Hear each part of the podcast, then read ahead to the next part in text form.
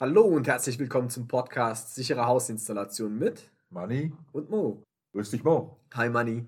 Heute haben wir das Thema Trinkwasserverordnung. Genau, Und- ein richtig dickes Brett. Ja, was heißt das? Ne? Was heißt das für die Praktiker? Was heißt das für die Planer? Da haben wir anständig was jetzt vor der Brust. Lass uns mal anfangen damit, Mo. Trinkwasserverordnung, was bedeutet das im Kern? Was ist der Grundgedanke der Trinkwasserverordnung? Naja, zunächst mal handelt es sich dabei um das Lebensmittel Nummer 1. Und als nächstes natürlich im Kern um die menschliche Gesundheit. Genau. Es geht also darum, die menschliche Gesundheit zu schützen.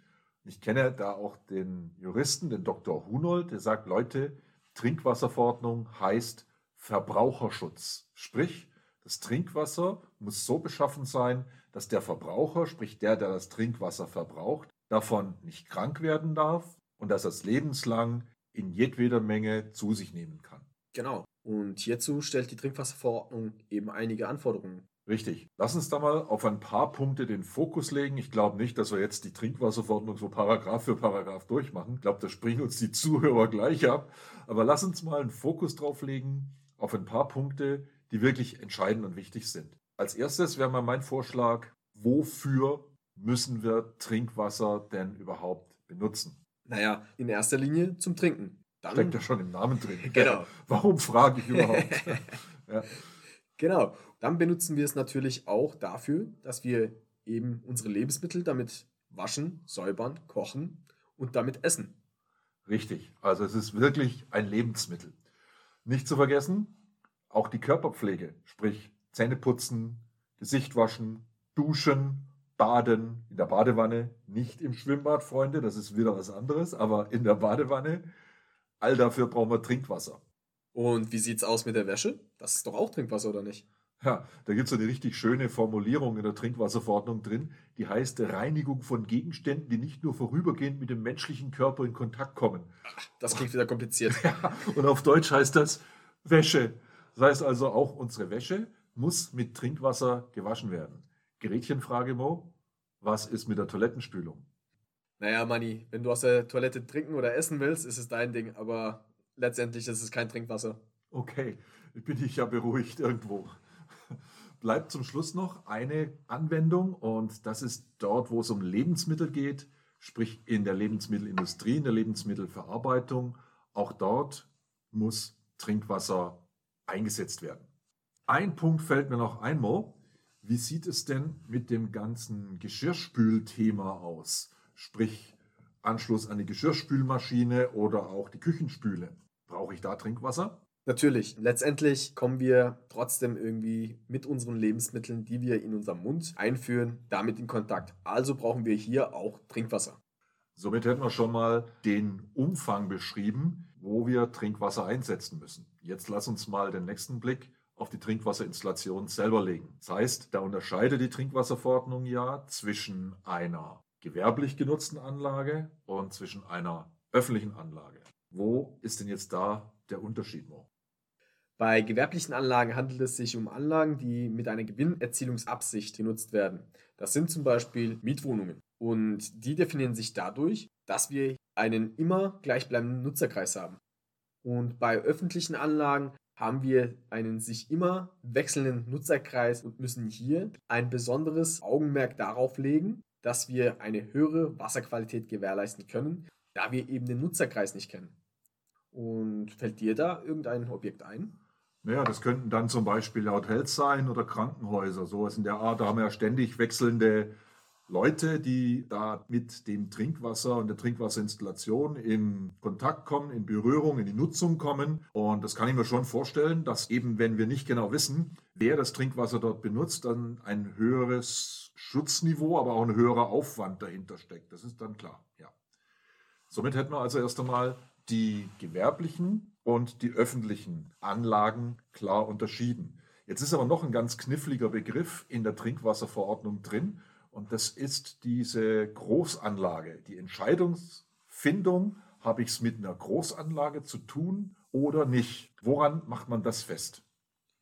Bei den Großanlagen können wir grob sagen, dass es sich hierbei um Objekte handelt mit mehr als zwei Wohnungen, einer zentralen Trinkwassererwärmung, einem Speicher, der 400 Liter oder mehr Inhalt hat und einer Zirkulationsstrecke, die mehr als 3 Liter Fließwegvolumen aufweist. Und dann müssen auch noch natürlich die Temperaturen stimmen. Das heißt, wir haben hier Temperaturen im Speicherausgang von 60 Grad und im Zirkulationseingang haben wir hier eine Temperatur von mindestens 55 Grad Celsius. Und die Spreizung selber darf nicht mehr als 5 Kelvin sein. Das sind schon technisch relativ klare Spezifikationen, die die Trinkwasserverordnung hier aufstellt.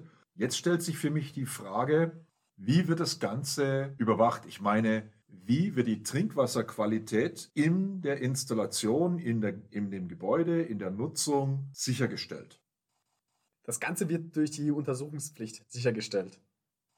Ja, okay. Untersuchungspflicht ist das richtige Stichwort. Das heißt, wir haben unterschieden zwischen gewerblicher und öffentlicher Installation und Anlage. Bei der gewerblichen Anlage, du hast das Beispiel Mietsgebäude gebracht, Mehrfamilienhaus gebracht, dort wird alle drei Jahre nach einem Parameter gesucht und das sind die Legionellen. Es gibt hier einen sogenannten technischen Maßnahmenwert von 100 koloniebildenden Einheiten pro 100 Milliliter, der eben nicht überschritten werden darf. Das wird eben alle drei Jahre regelmäßig überprüft in den Trinkwarmwasserinstallationsbereichen. Bei einer öffentlichen Installation haben wir gerade schon festgestellt, dass hier ein nicht bekannter Nutzungskreis ist und deswegen der Aufwand und die Fürsorge einfach auch viel höher aufgehangen ist. Und deswegen wird hier eben nicht nur nach Legionellen gesucht, auch nicht alle drei Jahre, sondern mindestens einmal pro Jahr. Klar wird nach Legionellen untersucht, aber in sehr vielen Fällen, je sensibler die Anlage dann letzten Endes ist, sprich ist sie vielleicht in einem Krankenhaus eingebaut, dann untersucht man natürlich auch weitere Parameter. Also untersucht man insgesamt mal die Mikrobiologie, wie viel ist drin, von was ist wie viel drin. Ähm, wir untersuchen natürlich auch zum Beispiel Schwermetalle wie Blei. Wie viel ist da im Trinkwasser drin? Welche anderen entsprechenden Indikatorparameter sind ähm, feststellbar und sind eingehalten? Und hier überprüft auch das Gesundheitsamt immer begleitend mit. Im Unterschied zu den gewerblichen Installationen und Anlagen, dort ist es der USI, der in der vordersten Pflicht steht, eben diese Untersuchungen zu veranlassen.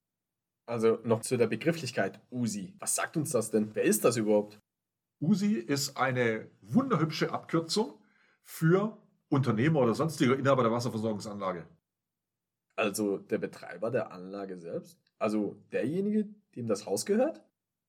Zum Beispiel ja.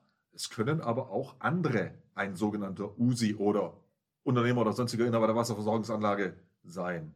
Zum Beispiel eine Wohnbaugesellschaft, zum Beispiel ein Mieterverein, ja, zum Beispiel eine Betriebsgesellschaft eines Hotels oder einer Hotelkette. Hier geht es immer in erster Linie darum, wer die Verfügungsgewalt über die Trinkwasserinstallation in dem Gebäude hat.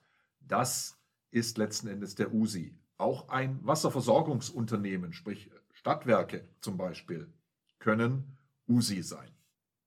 Und sind dann Installateure und Fachplaner aus dem Schneider raus?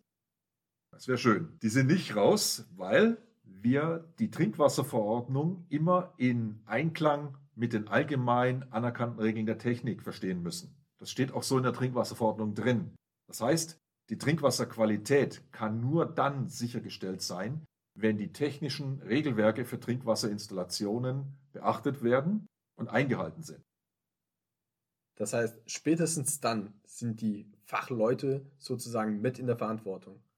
So sieht's aus. Kann also kein Planer und auch kein Fachhandwerker, kein Installateur sagen, mein Name kommt nicht in der Trinkwasserverordnung vor, also bin ich raus. Falsch. Und die Fachleute wissen das natürlich auch. Wir müssen Verantwortung dafür übernehmen, dass eine Trinkwasserinstallation fachgerecht geplant wird und natürlich auch fachgerecht eingebaut wird. Und dann haben wir den USI wieder mit in der Pflicht, der jetzt für dann zum Beispiel auch das Thema Wartung und Instandhaltung der Trinkwasserinstallation mitverantwortlich ist.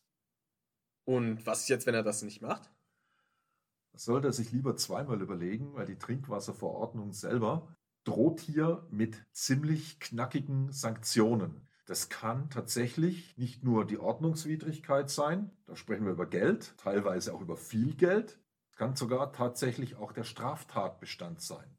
Dabei ist es Egal, ob das vorsätzlich passiert oder fahrlässig, sobald die menschliche Gesundheit gefährdet wird, sprich sobald ich als USI riskiere, dass jemand davon krank werden kann, Nur weil ich die Trinkwasserinstallation nicht richtig betreibe, nicht richtig instand halte oder hier Fehler mache, dann ist das menschliche Leben gefährdet und das ist eine Straftat. Wenn ich als USI sage, naja, das ist mir egal, ob ich jetzt dir alle drei Jahre mal überprüfen muss oder nicht und ob ich dann all die entsprechenden Dokumentationen pflege oder nicht, das wäre immerhin eine Ordnungswidrigkeit und das kostet richtig satt Geld.